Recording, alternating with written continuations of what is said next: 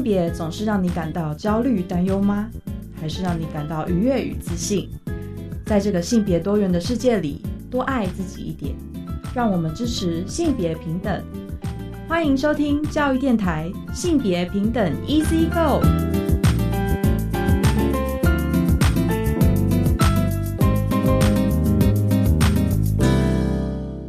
欢迎收听教育电台性别平等 Easy Go，我是玛丽。不知道大家这边过得好吗？这礼拜啊，台东啊，其实发生一个蛮大的地震哦。那呃，其实陆续有看到一些像房屋倒塌，或者是火车都被震出轨的状况。那其实呃，蛮多人都受到了一些惊吓哦。希望大家不管是居住在哪个地方，都可以陆陆续续的把心情收拾好。那我个人其实也觉得防灾准备也是非常非常重要的哦。所以呢，今天的性别大八卦呢，等一下就要来跟大家分享，像是这种灾难啊，呃发生的时候，跟性别会有什么样子的连结哦？有哪些就是从性别视角切入的因素，可以来跟大家做分享。那今天的性别慢慢聊呢，我们其实是来到了一个蛮特别的场域哦，我们是到了一间书店哦。那这个书店呢，是由世新大学性别研究所的教授陈一倩老师所开设的。那等一下，我们就会在书店这边有点像出外景的呃那个方式来跟大家做分享。那我们先进行性别大八卦。性别大八卦。今天的性别大八卦要跟大家分享的新闻哦，其实是关于灾难与性别这个主题。那我们这篇文章呢，其实是来自于辣台妹聊性别这个粉丝页，在二零一九年的时候分享的一篇文章。那虽然是二零一九年的文章，但事实上我觉得是非常具有指标性的意义哦，所以来跟大家再复习一次。那这篇文章呢，其实是用二零零九年发生的八八风灾哦，就是莫拉克台风当时造成非常严重的一个伤亡，所以其实呢是从其中去反省哦，我们有没有呃忽略到了一些性别的视角，或者是在救灾或者是重建的过程当中，可以怎么样更弭平性别不平等的状况。所以其实有点像是从过去发生的一些天灾的经验当中来去找到有点像修正和学习的一些观点哦。所以我觉得还蛮适合在就是特别是发生了六点八这样大的地震很可怕嘛，哎，所以希望大家可以也开始来呃重新的思考看看，或者说我们呃台湾其实有非常多的像是台风或者是地震这样子的一个影响，我们其实必须先做好准备哦，这才是一个。呃，有呃性别意识的防灾的一个教育。那这篇文章里面提到的呢，其实是帮我们回忆了一下八八风灾当时候造成的一些呃，就是比较大的影响。比方说，当时候其实是造成了六百一十九人死亡，还有将近两千亿台币的损失哦。那政府部门在当时候其实也出动了非常多国军兄弟来赈灾，那也投入了一千三百多亿的新台币去进行灾后重建。所以不管是从回忆当中去做回想，或者是其实你直接听这个数据，你也可以呃了解到，当时候其实是造成非常非常大程度的一个灾害哦。那在灾害的一个重建呃，就是莫拉克灾后重建推动委员会当中呢，其中其实是有三十七位委员的。那这三十七位委员，大家猜猜看，有多少女性委员参加呢？哦，就是以当时的县市首长的身份，只有三位。好，所以其实大家可以看到，三十七分之三哦，算是人数比例非常少的。那呃，我想这部分在我们过去讨论过妇女参政，或者是呃作为性别的代表，可能有一点基本比例来说，其实会是一个关键。因为如果缺乏了女性视角的话，你会发现在灾后重建的事件当中。其实也会很有可能会忽略掉很多女性会需要的一些就是呃需求面哦。那事实上呢，在呃我们实际上去检视一下当时候发生的一些灾害重建或者是申请的一个过程当中，也会发现其实有一些就是性别盲的状况哦。比方说，像是灾后急难救助金啊，在当时候其实是以受灾房屋或是土地所有人当申请人的。但是呢，其实如果你是受到家暴或者是独自抚养子女的妇女，啊，如果说你的房屋的那个受损房屋的所有人是你的丈夫的话，你就会因为其实你们可能中间是，比方说有家暴或者是呃，你可能是呃，就是你不是房屋的所有人，所以你没有办法申请到急难救助这样子的一个经费哦。那另外还有一个部分，其实跟安全性比较有关哦。这部分其实就是在重建的阶段，其实他们会搭建一些组合屋啊，或者是临时使用的房屋，或者是预测。那这些预测的设施在设计上面，可能都是以男性的需求为标准。事实上有一种低隐蔽性的状况哦，所以很多的呃女性使用起来就会觉得没有安全感，甚至还有发生过一些女性在使用的过程中遭受到性暴力的一些例子哦。那除此之外呢，其实，在莫拉克的灾后，因为其实有一些灾区，它的运输方式比较不容易抵达嘛，所以事实上在当时候民生物资，呃，虽然说比如说呃就是吃的东西啊，或者是衣物啊，其实都还是可以足够的，可是就发生了几个特定物品会不足够的问题。第一个是婴幼儿用品，第二个其实是卫生棉。哦，所以这个作为女性必要的生理用品哦，非常必须的生理用品。但是在灾后的时候，却当时候却有点没办法及时的送达，哎，所以其实呃，在过去在九二一哦，一九九九年发生的九二一地震的时候，就已经发生过类似的状况，但是在十年之后的莫拉克台风，还是一样出现了在赈灾的区域里面，女性生理用品和婴儿用品不足的问题。最后一个呢，他们整理出来的一个观点哦，是在讲说，其实赈灾的这个相关的活动啊，在媒体呈现起来的视角。其实是蛮缺乏女性的身影的哦。那包含在比如说灾后重建的过程中，拍摄的内容其实常大概都是重新搭建房屋啊，或者是去把现场很多石力啊、瓦砾的这些东西搬运走。那事实上，这都还算应该说这些工作都是蛮呃重劳动的，所以大部分参与的对象可能会是男性。大家会想说，那这样女性其实就是闲闲在家没事吗？怎么可能？哦，所以现场会有很多像是呃，比如说主食啊、照顾啊等等的，或者说呃人际连接的网络这些事情是由女性来去做承担的。可是这些内容其实就没有被呈现出来，然后呃就让整个在灾后重建的状况里面，好像非常缺乏女性的身影了。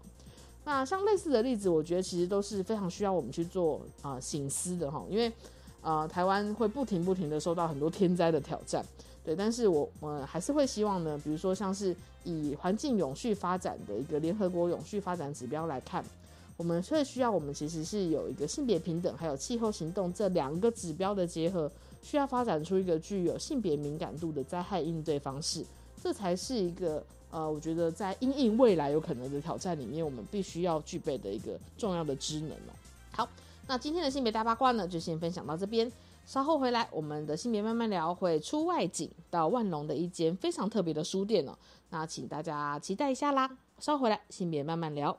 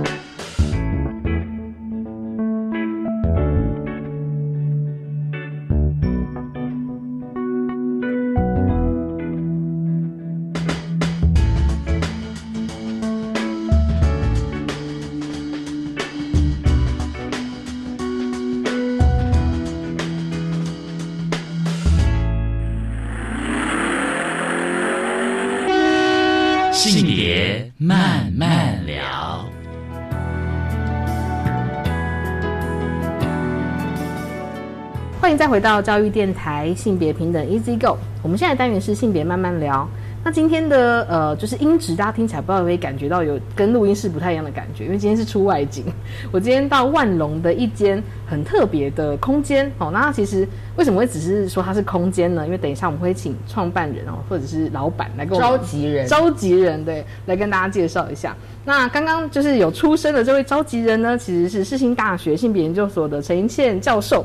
那他同时也有就是这个空间召集人的身份哦。那我们请呃一倩老师来跟大家打个招呼。大家好，好，那呃，这个空间其实是位在万隆二号出口附近哦，然后算是一个转角的，呃，蛮蛮不一样的。你从外面看进来会觉得是一个蛮特别的空间。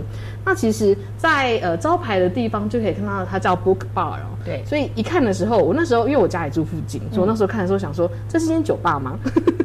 对，然后后来发现是老师开的空间，然后就觉得好特别。那可以请老师介绍一下吗？好啊，这是伪装成酒吧的一一间二手书店。对，那呃，我那时候因为我很喜欢看书哦，那有时候想要逃避现实的时候，就以看书来这个安慰自己。那呃，对我就有一个构想，想要开一个二手的分享书店。嗯，那这是什么时候开始进行的计划？这大概是去年二零二一年嘛。二二零二一年大概一月二月的时候，嗯哼对。然后我还记得我父亲五月一号生日的时候，我把那时候把空间都整理好了，嗯嗯，然后还请家人过来看。当时还没有书，书还没有进驻，但是正式的呃营运应该可以，应该是去年九月三十号，嗯嗯，对，所以到现在快要一年了。哦，那因为其实，在找那个相关就是这个空间相关的资料的时候，我发现有一个脸书的粉丝页，是对，然后它上面其实是有一个我觉得蛮有趣的描述，因为我那时候就在想说，我要介绍这是一间书店呢，还是介绍这是一个什么样的空间？然后就看到老师在上面有写说，初衷是想开书店啦。但其实它会变成什么样子，要看社区邻里和人们的互动。也相信这个小苗会长成大家期待的样子。对，所以听起来它是有呃蛮复合式功能的空间喽。是，嗯就是呃，我的初衷是因为我喜欢我曾经读过的书。那有一天，我突然意识到，就是说，这个人生的时间不长，然后我们家的这个小孩们呢，可能未来没有办法阅读中文的书籍。嗯，那你知道，这个如果我今天突然挂掉这些书籍，可能就会被论斤论两的卖掉。嗯，可是我就很舍不得啊，觉得呃这些书是呃。就是曾经滋养我、陪伴过我这么多的时间，所以想要跟大家介绍。嗯，但是大家也知道，书其实是没有办法盈利的、啊，所以那个时候我就想说，嗯，毛利最高的那应该就是酒精性饮品了吧？但是呢，其实他他跟我要开书店有一个同样的呃核心的观念，就是是我想要解构、打破大家对于呃读书的刻板印象，还有大家对于呃这个酒精性饮料的刻板印象。嗯对，但是听起来可能可能就是来这边的时候是可以放松的，对。然后找到你喜欢的一本书，然后就可以呃轻松的在这边做阅读。对。对啊，所以其实我觉得蛮蛮好的一点是，一进来的时候就真的会先看到书墙，对对，有两个区块的书墙，然后其实上面的书有蛮多蛮呃不一样的选择，是对这些都是一线老师自己本身很喜欢的书嘛。对，就是真的是从我小时候有一些书，对我会看到哇，我怎么高中的时候就读这个书，大学的时候一直到现在，对，陪伴了我。嗯，是，那这个空间的营运团队目前是什么样子的伙伴呢？营运团队哦，刚开始其实是我我在思考的时候，就是呃自己跟呃可能家人轮流这样哦，但是目前。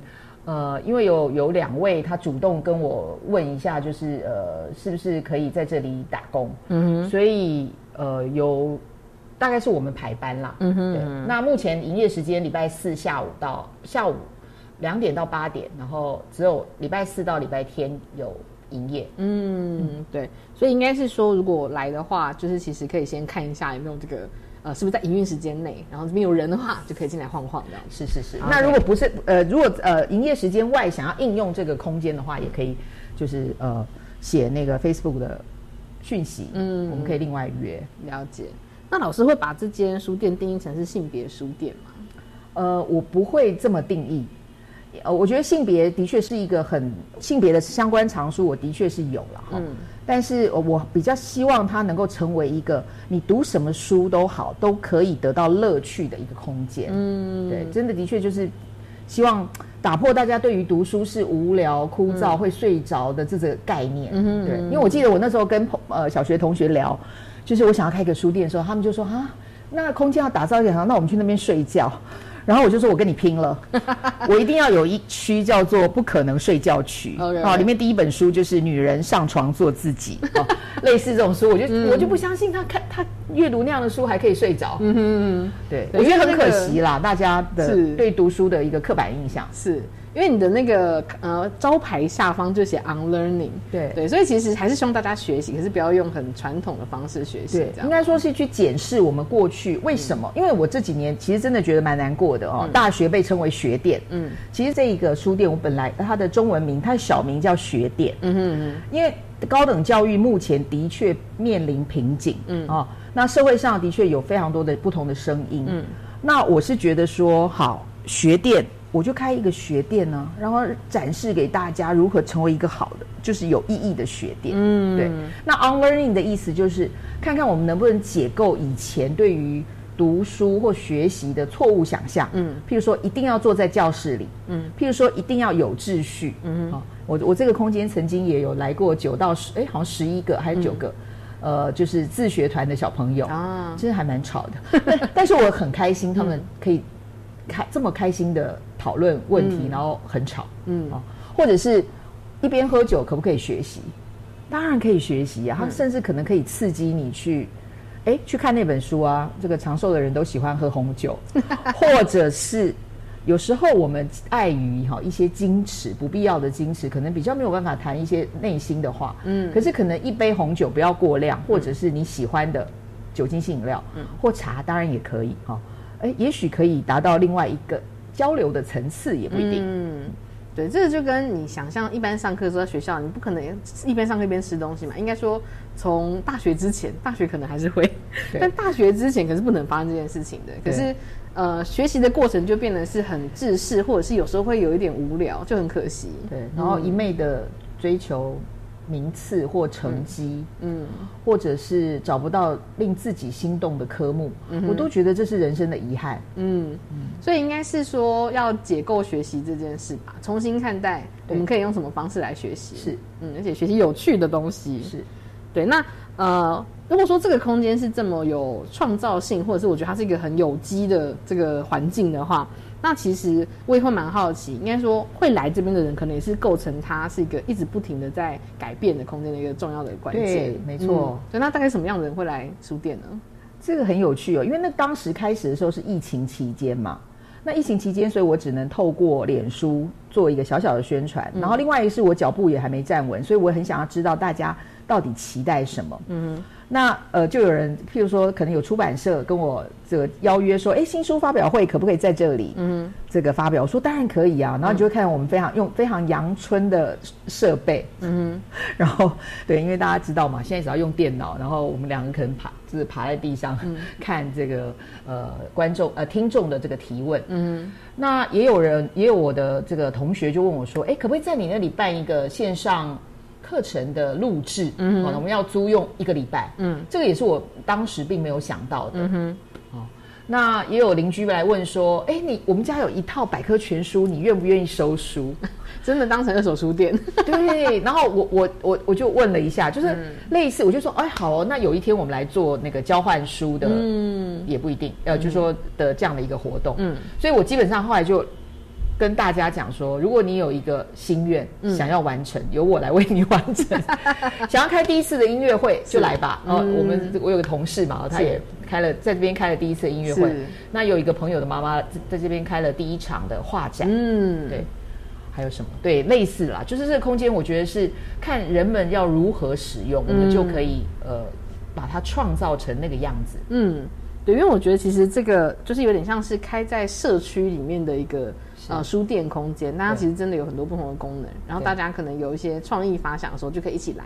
对，然然后后还蛮想要做，我蛮想要定位成社区那个书店。社区书店。对，因为这边靠近武功国小很近，是。所以其实我更久和未来，我就想说小，如果学生下班下课，嗯，没回家没有人跟他干功课的话，他可以来这边做功课。嗯，这边客服出的一个 功能，对呀、真的耶。对啊，因为其实，嗯，对我们能够做的、能够分享的，嗯嗯对不对？时间跟人力，我觉得可以帮的，或者说可以分享的，就我很愿意分享。嗯嗯嗯，对，所以我觉得这是一个蛮蛮不一样、蛮有趣的哈。所以那时候一进来的时候，也真是觉得有一种，因为其实一般去书店会对书店有一个那个氛围有个印象，嗯，对。然后进来的时候就觉得，哎，这个空间的印象是让我感觉非常的有活力，就一个角落一个角落都会有一些新鲜的小东西出现。真的、啊，谢谢。啊，就像老师一进来的时候，就感觉会有一一些蛮有性别意象的雕塑，就有个苹果啊，然后感觉有对，然后还有，哦那个其实是一个嗯小小书展，亲密书展的那个呃艺术家创作所留下来的艺术品。哦，是是是，对对，就是还有一些呃，我觉得蛮不一样的小小配件、小吊饰，对，或者是老师在这边的，就是整个空间的配置和装潢上，就非常有自己的小巧思，对，所以我觉得呃，在这个空间里面，真的会有很不一样的的感受。然后接下来呢，下一段我们想要请老师来跟我们推荐一下哈，就是它首先还是有一个很重要的功能性是书店嘛，是对，所以在书店里面呢，老师有这么多喜欢的藏书，所以等一下可以请老师来跟我们介绍一下你自己很喜欢的一些书籍，适合不同年龄层的学生或老师们来阅读的有哪一些？好啊我们先休息一下。谢谢。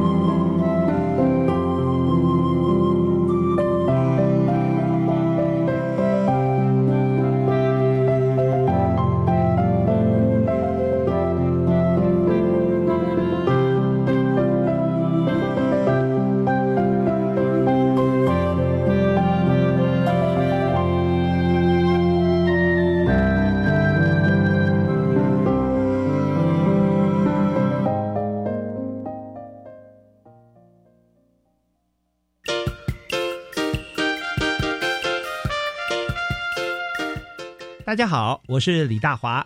教育开讲，讲开教育新观点，邀请您一起来了解最新教育政策。非常欢迎您锁定每周一、周二下午七点零五到八点教育开讲节目，在 Podcast 也可以听得到哦。教育从倾听开始，一定华来。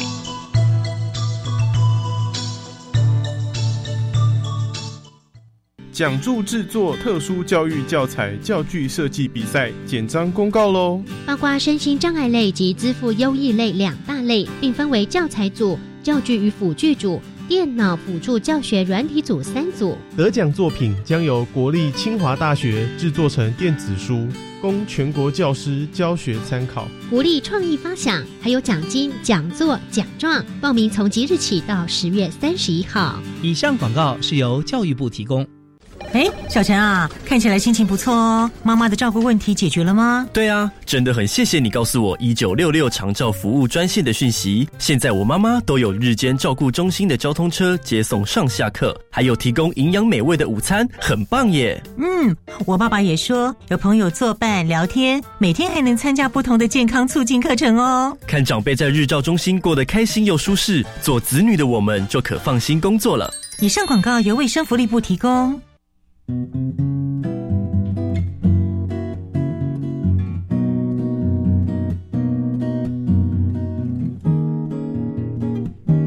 我是苏命苏米恩，你现在收听的是教育电台。我，朋友们，就爱教育电台。耶耶耶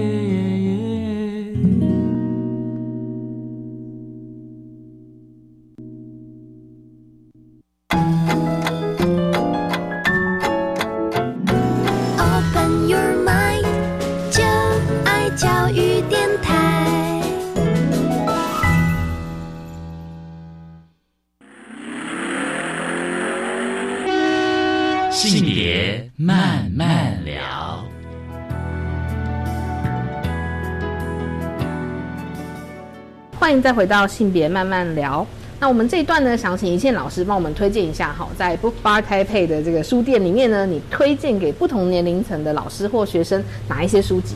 好，那我先推荐两本，呃，所有年龄层都可以看的。嗯，有一本叫做《会玩才会学》，嗯，那我也很赞同里面的一些，不是赞同所有的点，但是很赞同里面的核心观念哦。嗯，那这个是一个比比 Peter Peter Gray 他的呃作品这一本，嗯，会玩才会学。嗯。我觉得我回去想说，我童年时期，因为呃我念了两个小学，一个是彰化县北斗国小，嗯哼。一个是这万隆这边的武功国小。嗯我觉得我们那个年代有非常多没有限制的时间跟空间，嗯。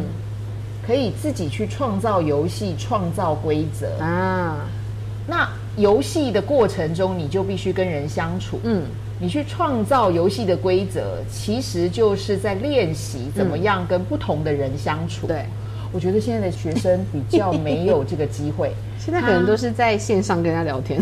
是，或者是他可能被带到正式的学校系统里面，是然后就被给予了告知嗯，规则。是是是，我觉得我们那个那个童年，当然也是有学校的规则，嗯可是起码你知道有一个时间跟空间，你是可以自己玩、自己创造游戏，还有创造游戏的规则。是。因为规则如果是参与的人自己创造出来，他比较愿意遵守。哦，真的耶，对不对？所以这些这是我们这本书，我觉得有一些观念很值得，就是大家去看。嗯会玩才会学。对，嗯第二本是《拇指姑娘》。嗯，哦，这本我真的这个不是拇指公主的那个故事，不是，它是 拇指姑娘。你看，我们大家是不是手机拿着就拇指用两只手指就开始了？我们嗯大家都是拇指姑娘。是，他特别强调拇指姑娘，相较于拇指男孩吗？嗯哼，这书里面我就卖个关子，大家自己去看。嗯。但是它基本上是二零一二年一个法国哲学家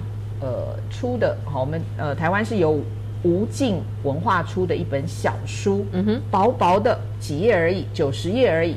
可是我真的很喜欢，因为我在大学教书特别有感受，嗯。就是我们的目前十八到二十二岁进入大学的这一批学生，嗯。他们是一个新时代的人类，嗯哼，啊，因为他们出生之后就使用平板，使用他们已经有网际网络哈、他们要认识这个世界的方式已经不可能只透过书本了。嗯虽然我自己开书店，但是我也充分的理解这件事情。嗯那我们如果没有办法理解他们是谁，我们要怎么教导他呢？嗯，我觉得我现在的态度真的是跟他们一起学习。是对，因为老实说，我们现在我自己也是拇指老人嘛，对，那已经经历了这么多知识传递方式的变化，对然而我国的这个正式学校系统里面，嗯大部分还是一成不变，这件事情让我觉得有点惊奇，是好，所以我很鼓励。呃，如如果老师们有时间，哈、家长或者是甚至学生自己都可以看，嗯，就是拇指姑娘，拇指姑娘，对，这是我觉得是不论年龄，大家都可以看。好的，老师这边对老师这边的那个书籍，其实从绘本一直到就是呃哲学类的啊、文学类的啊，其实都有。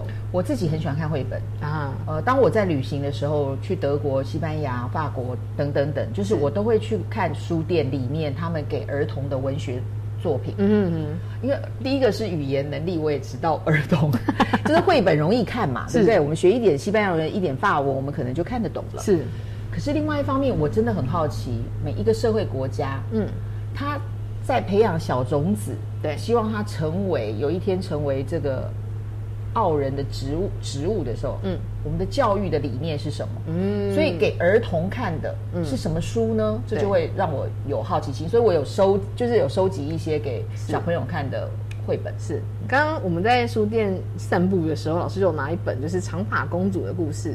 可是它不是传统的长发公主，它是呃让长发公主在那个故事的后端不是等着个王子来救，那个公主她其实是用她的头发变成梯子啊，对。然后变成很多不一样的工具，然后让她自己可以做很多不同的事情。是，对我有一系列的绘本跟呃文学作品，就是是在挑战这一些呃既有的性别角色刻板印象的童话故事。嗯哼嗯哼，我们今天常讲说故事哦感动人心，嗯。嗯，它可以传递资讯，嗯。嗯，大家大家喜欢听故事啊，不喜欢听辩论，哦我们喜欢听故事，嗯嗯。可是可怕的就是说，有一些故事里面其实呃传递了非常多的刻板印象，嗯。特别是传统的像睡美人的故事啊，嗯。还有你刚刚讲长发。睡，美人我觉得根本就是违反性自主，它就是一个强暴版，真的。就是一个可怕的一个违反性呃自主权的一个故事啊，真的真的。请大家不要再继续说那个故事。了 哦，说的时候可以，但要记得翻转。对对对对哦对对，那我就是会收集这一些绘本，嗯。它会翻转过去的那一些呃女性是被动的角色，对对不对？长发可以是一个束缚，是可是它也可以是一个工具，对对不对？它女性可以是，呃，就是说她可以将自己所能够用的成为让变成她成为主体的一些嗯呃协助的工具。没错，对。因为有一些书是有一些绘本，因为说现在有一些性别绘本啊，是但是老师这边收藏的有些是原文的绘本，对所以如果我没有办法就是在书店找到的话，欢迎大家可以到 Book Bar 台北来看看，对，欢迎现场就可以来看看一看。对，那呃年龄层高一点的孩子，老师有推荐吗？如果正值那个青春岁月，我记得啊我以前国中、高中的时候就很爱这本《金阁寺》，嗯哼，是三岛由纪夫的作品。我们立刻就从绘本跳到一个 文学巨作的感觉。对，其实我现在哦，嗯当然我们重重新对这个作者三岛由纪夫有其他的还是想象了，是是是好，就说以前，但以前我真的蛮喜欢他的一些作品，嗯，对，嗯嗯，譬如，哎、我们来我们来看一下我画什么红线，好好不好？啊，是老师以前画的红线吗？真的耶，我以前画的红线呢。他说金阁寺哦，就是一个很漂亮灿烂的存在。好、那大家如果知道这个小说的话，最后这最终这个少年是记得吗？放火烧了这个灿烂的国那个宝。我知道，好，如果我记得没错的话，是好。譬如说这边我画红线，一方面由于人体容易毁灭，嗯反而浮现永生的幻影。而金阁由于它不不坏的美感，反而嗯露出毁灭的可能性。也就是说，像人类这种生命有限的东西是不会根绝的，而像金阁那样不灭的东西是可以毁灭的。嗯哼，就是同时，因为这个作者他一直在追求某一种美嘛，所以那时候就觉得他写出这个东西好像很可以。对，那我觉得年轻时代你总是有那种为赋新词强说愁的那种情感吧。嗯那特别在我国的教育系统里面，我总是我没有办法在课堂上谈性啊、谈嗯爱情，可是偏偏那个又是那个时代、嗯那个时间点，学生们。可能最感兴趣，对青春期发展的时候，可是嗯我们又偏偏被遏制那样子的欲望，对对对，对，所以我觉得我那个时候可能就是那样的欲望，可能就转向了一些呃伟大的文学作品。真的耶。好，那我觉得其实，在看呃阅读的过程，老师好像还有推荐要推荐一本是科技跟性别有关的主题，对不对？对，这个是我真的很推荐的。嗯，因为我们现在这个继刚那个讲拇指姑娘，我们科技的呃科技日新月异，嗯，可是人性人性还是人性，非常复杂。那呃，《科技渴望性别》这本书哦，呃，我要郑重推推荐给大家哈、它是我们那个台湾科技与社会网络计划群编译的哈、由这个吴嘉玲跟傅大为教授主编的。嗯譬如说，里面有有一篇我一直会希望同就是同学们一定要去阅读的，就是精卵相遇的罗曼史。啊，有有有，我记得我以前在性别研究所上课的时候，老师有请我们看这篇，是不是？对，就是我们在国高中的时候，可能学习就是精子就是主动、是。积极、冒险，嗯。但卵子就是被动等待。嗯。但殊不知，科学其实告诉我们完全相反的事实。嗯。那个卵子其实是具有一个吸引力，精子是不得已被吸进表面的一个嗯。层膜被吸过去。嗯。可是明明是科学的证据，耶，嗯。那为什么没有改变我们人人人们的想法？对。哦，就说为什么精卵相遇的这个科学的这个实际的呃事件好了，被我们写成是一个以人类这种呃刻板印象的呃出发的一个男性主罗曼史。动啊，所以变精子也很主动啊，对，子，所以我就觉得，哎、可能可以读一下《科技渴望性别》，我们去重新的揭露哦，嗯还给。既然我们已经有那些科学的这个呃实验了，对那成果了，嗯哦我们应该是去还给他一个真理真相。嗯哼嗯哼对，某种程度可以挑战大家对于呃所谓尝试建构的时候，我们其实是不脱社会文化的一些刻板印象存在错，科学家嗯脑袋、脑中也还也是有非常多的刻板印象的。没错，嗯嗯。好，那好像还有一些是呃，我觉得比如说跟多元性别有关的主题，对，这本我是近年我非常推荐的，嗯嗯，黄慧珍导演所著的哈，就是我和我的妈 T 妈妈，嗯这个又再次说明哦，学习不一定要在学校。嗯，怎么讲呢？我好像一副要把正式学校给系统给废了，。对但老师其实是大学教授，但鼓励学生用多元方式学习啦。对对对对对，嗯应该是这样讲。这个作这个导演哦，黄慧珍，她的日常对话这一片是赢得了柏林的嗯，奖项，是哎是银熊还是金熊？糟了，嗯忘记了。而且他同时还有一部纪录片搭配着，对，嗯就是日常对话，其实赢得了这个奖项。嗯那黄慧珍导演，他其实小学念到四年级，嗯他就跟随着母亲在外面走跳了。嗯。然而他的文字的犀利跟嗯。细致哦，嗯。真的是让我非常敬佩。嗯哼。他不但用影像来说故事，嗯。他的文字功力也是令人非常的这个嗯。惊讶。嗯哼对，嗯所以我非常鼓励大家，哈，嗯。小学念到四年级，哈，我其 对对啊。如果在学校真的不是那么有兴趣，真的可以考虑自学。真的，而且来我像那个书店，对对对，或来这边。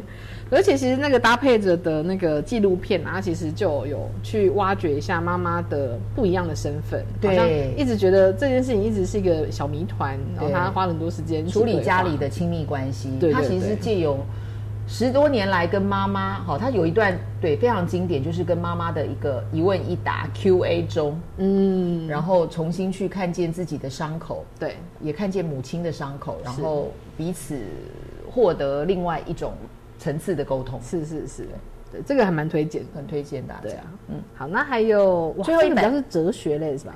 这一本哦，如果大家。我刚刚本来是要想说活得不耐烦，哦、没有啦。我的意思是说，嗯毕竟台湾这个呃目前的处境艰难，我们是世界上这个最危险的地方。嗯，然后呢，呃，不又有疫情哈，生老病死，应该这样讲，本来生老病死就是寻常哈，是日常哈，但是最近可能又在台湾又更激烈一点。那我推推荐这本书叫《人间是剧场》。嗯它是我我自己本身并没有加入任何的有组织的宗教团体？团体，嗯。但是我对于这些问人生的意义到底是什么的书，我其实是很有兴趣的。嗯那这个就是我真的是无意间拿到了一本书，然后读了很喜欢。嗯。让我来讲一下它的名字，叫《宗萨讲扬清哲诺布》。嗯哼，对，嗯，是一个可以自我休息，然后可以明白自己为什么呃为什么我们总是觉得自己被困住啊，或者是没有控制权、没有乐趣啊。如果我们可以明白人生就是剧场的这个道理，也许会有不同的想象。嗯，好，那以上就是 Book Bar Taipei 的那个呃召集人哦，店老板来跟大家推荐的那个书单，所以呃，我觉得里面其实有蛮多不一样的主题，然后其实呃，总归我觉得都还是可以从这些阅读当中让你学习到不同的知识也好。哦。其实还有一本呢，忘记了。好，我们赶快。青少年除了金阁寺啊，对。金阁寺当然就是一个，如果你的情绪比较，我觉得可以去做一种抒发啦哦。但另外一本我其实很真的很推荐是《保健教师安恩英》，是是一个韩国的作品。这个原本有诶，就是我认识到它是一个韩剧啊。对，韩剧嗯其实已经韩剧也拍得非常好，但是书也写得很好。嗯，它是呃整个呃事件发生是在学校，是对，所以青少年们开始这个呃开始情窦初开，然后开始对于这个无聊的成绩嗯要求、学校的制式的这些要求感到困扰的时候，嗯。很欢迎介绍这本书，嗯。然后里面有一句话我觉得很有意思，他说：“嗯曾经玩过的人不会闯大祸。”这个好像有类似的，是不是？对对对，因为发现我的书籍有主轴的，没错没错。你如果认真玩，你如果觉得生命有乐趣，嗯。其实基本上你没有那个时间去闯大祸，哎，真的。对你一定是一直花时间在自我探索，然后想要找更好玩的的对的事情，然后想要去遇见更好玩的人，没错，就是你的生活就已经够刺激了，是不是？对，好，非常谢谢老师的推荐哦。那我们稍后回来再来聊聊看，在 Book Bar 台北里面，我们有曾经办过哪些有趣的活动。先休息一下。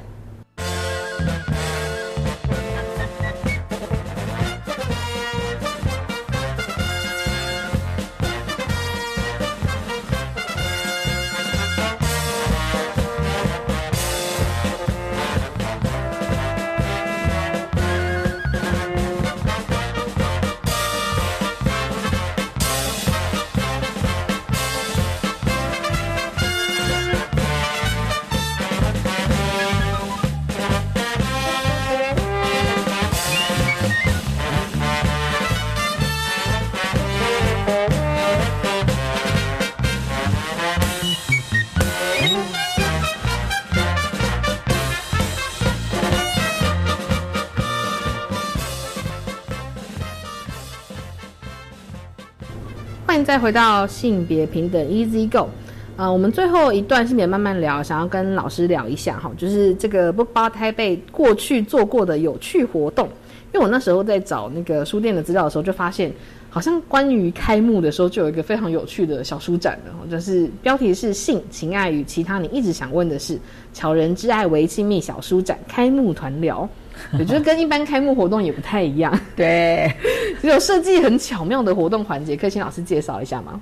对呀、你现在呃有在现场看到这个戳戳乐，对对对，这本来是提供给小朋友来的时候让他戳一下，可以有一个小玩具。啊那、后来我就重新制作，把我上的课哦，我在大学里面有开这个课叫性、爱情与法律。是，其实我是一一直来我就是个法律人，嗯，但是你也知道，我如果开始谈法律，学生就不行了，所以我一定会把法律放在后面。那我先跟他聊他比较有兴趣的事情。是是是。那我有个课程，我这个课程大概进行到学期中的时候，都会在同学比较逐渐信任我的时候，请他们提问，问呃用匿名哈、在一张白纸上问，嗯，他们真的很想问的问题。嗯哼，那题目其实就是性、情爱，还有其他你一直很想问老师的事。嗯这样。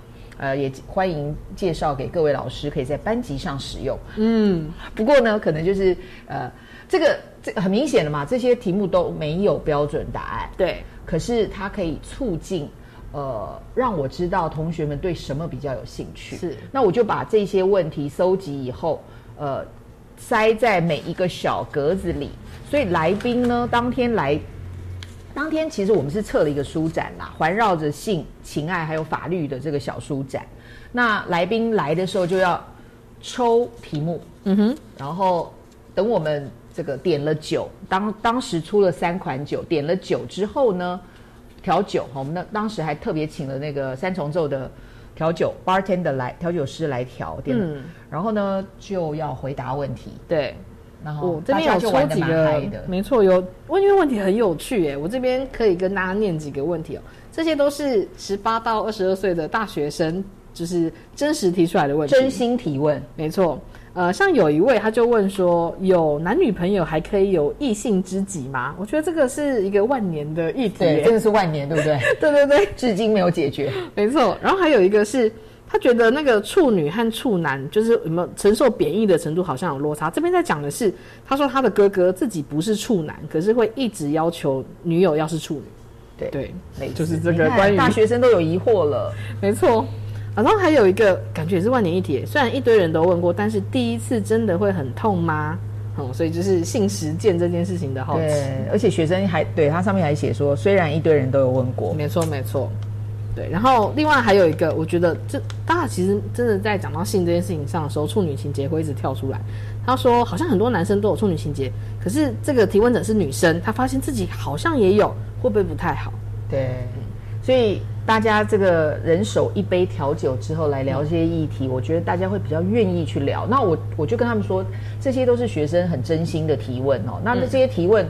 在我们的文化里面比较难以跟父母聊，对，好，除非现在也开始有啦，有一些嗯比较开明的父母愿意去聊，嗯，那朋友们聊，他们也是觉得说，哎、我们都相同的年纪，对不对？对所以当我开始去让同学可以在呃课堂上，他们觉得比较相对安全哈，然后我也不会责骂他们的这种氛围里头，嗯，大家就聊得蛮开心的，嗯。那我觉得我我当然是还是有一些基础的原则会跟同学解释哈。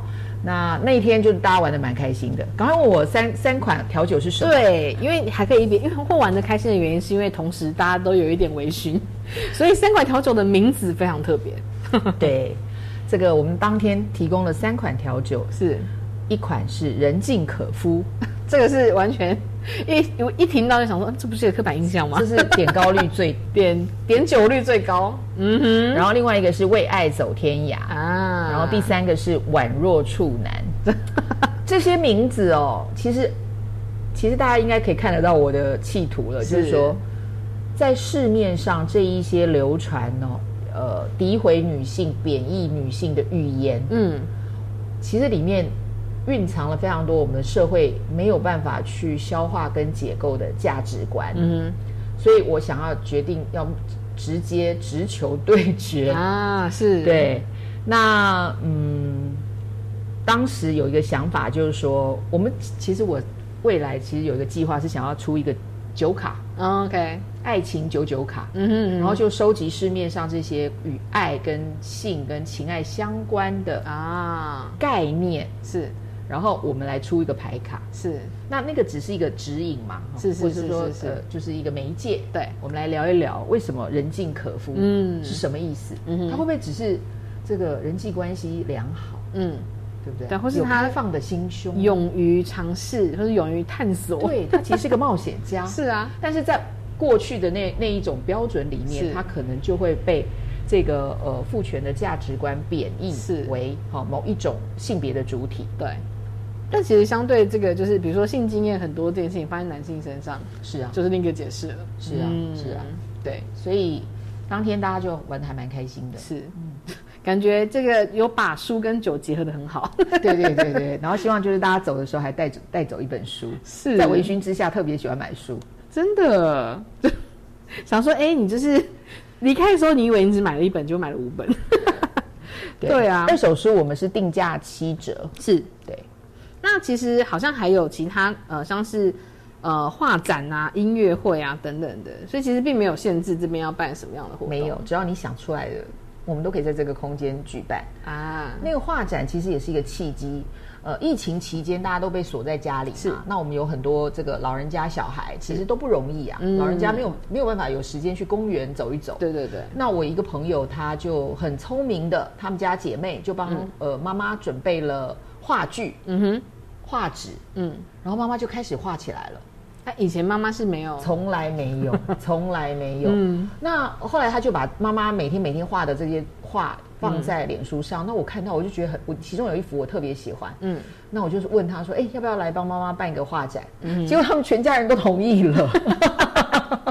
对，无心插柳的画展，真的，嗯真的很有趣。后来就办了一次小画展，是是是很可爱。然后他妈妈当然就是呃，把他的妈妈大概是几岁啊？应该是七十几岁，快七十几哇！忽然开发的很可爱对，嗯忽然开发，而且后来还越来越有兴趣，就开始拜师了。前 OK 前面前面都没有拜师，自己是画。对对，而且我觉得应该是说，很多人在比如说学习一个技能或什么的时候，其实像这个也是那种很结构式的嘛。你什么时候可以办一个画展？所以有机会被鼓励了，然后发现自己的天分，太棒了，你了解我了。真的。画展的意义到底是什么？绝对不是收费，嗯卖呃贩售票，也不是收藏他的画，嗯而是在那个过程中，你看到了画家的这个用心。嗯，那我当时看到他那一幅画，我很喜欢，就最后画家也把它送给我了，耶、开心。所以你们如果到书店来的话，目前还可以看到那一幅画。是，对，嗯，我觉得其实这是一个很很有趣，而且你看不小心又做到乐龄的主题了，是不是？对，所以这个空间当你没有给它限制的时候，它真的有很多可能性。对，然后当时画家的那个呃亲朋好友都来了，是是是。然后就是平均年龄应该都是六十以上。啊，我就很开心，嗯。因为我其实就是也很希望我的父亲，是。其实我就是对我其实很希望我的父亲重拾画笔，啊，因为我年纪轻的时候，我觉得爸爸照顾我们，我们家爸爸是主要的照顾者。我看过他画国画，嗯。他很喜欢，嗯。可是我觉得后来因为太忙了，就嗯。再也没有画了。嗯。对，所以在疫情期间，我也帮他准备了一些，我就跟他讲说，哎、你看他他他第一次画啊，就画了画展，我其实很愿意，希望明年可以帮父亲再开开一个画展。啊。父亲下面有准备中，我觉得蛮好的。因为老师刚才说有一本就是推荐那个就是要喝红酒的书，推荐给父亲一边喝酒一边画画，我觉得蛮好的。对啊，所以好像还办过那个爵士音乐会，对，哦。那个契机哦，也是，嗯。我在通识课程教过的一个学生，然后有一次遇到，他就说，我就说，哎，毕业了你做什么？他说，老师，我自己成立了一个打鼓的工作室，嗯打击乐的工作室。嗯那我当时觉得，哎，好有趣哦。嗯。那我我觉得有一点点鼓励他了，我就把自己我妹的两个小孩是。送去那边暑假嘛，啊送去那边打打鼓。嗯。然后我跟我妹自己也去了，嗯然后我们大家都玩的很开心。这样。嗯。好，那他后来知道我开书店，他就主动问我说：“老师，你开幕的时候要不要我来这个帮你这个打一场现代爵士乐？”嗯。那我当然只好收下啦，别人的真心，真的。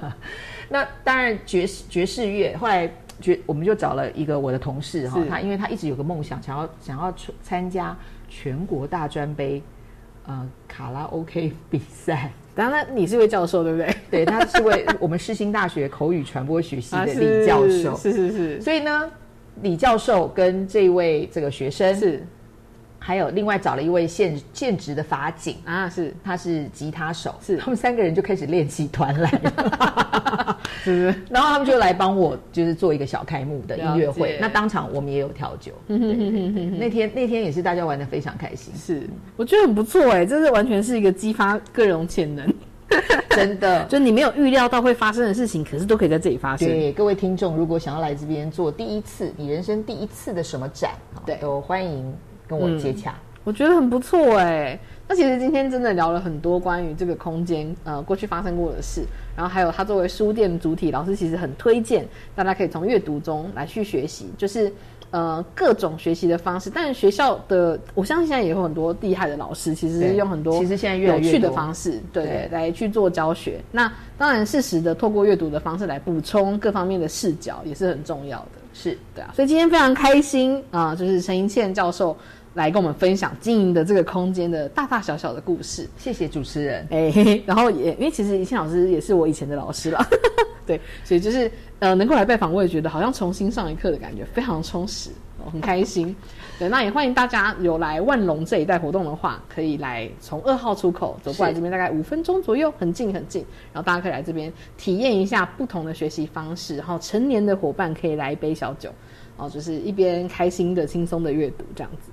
好，那今天谢谢以倩老师受访，谢谢，谢谢。那我们今天的新北评演一直就到这边啦，大家再见，拜拜。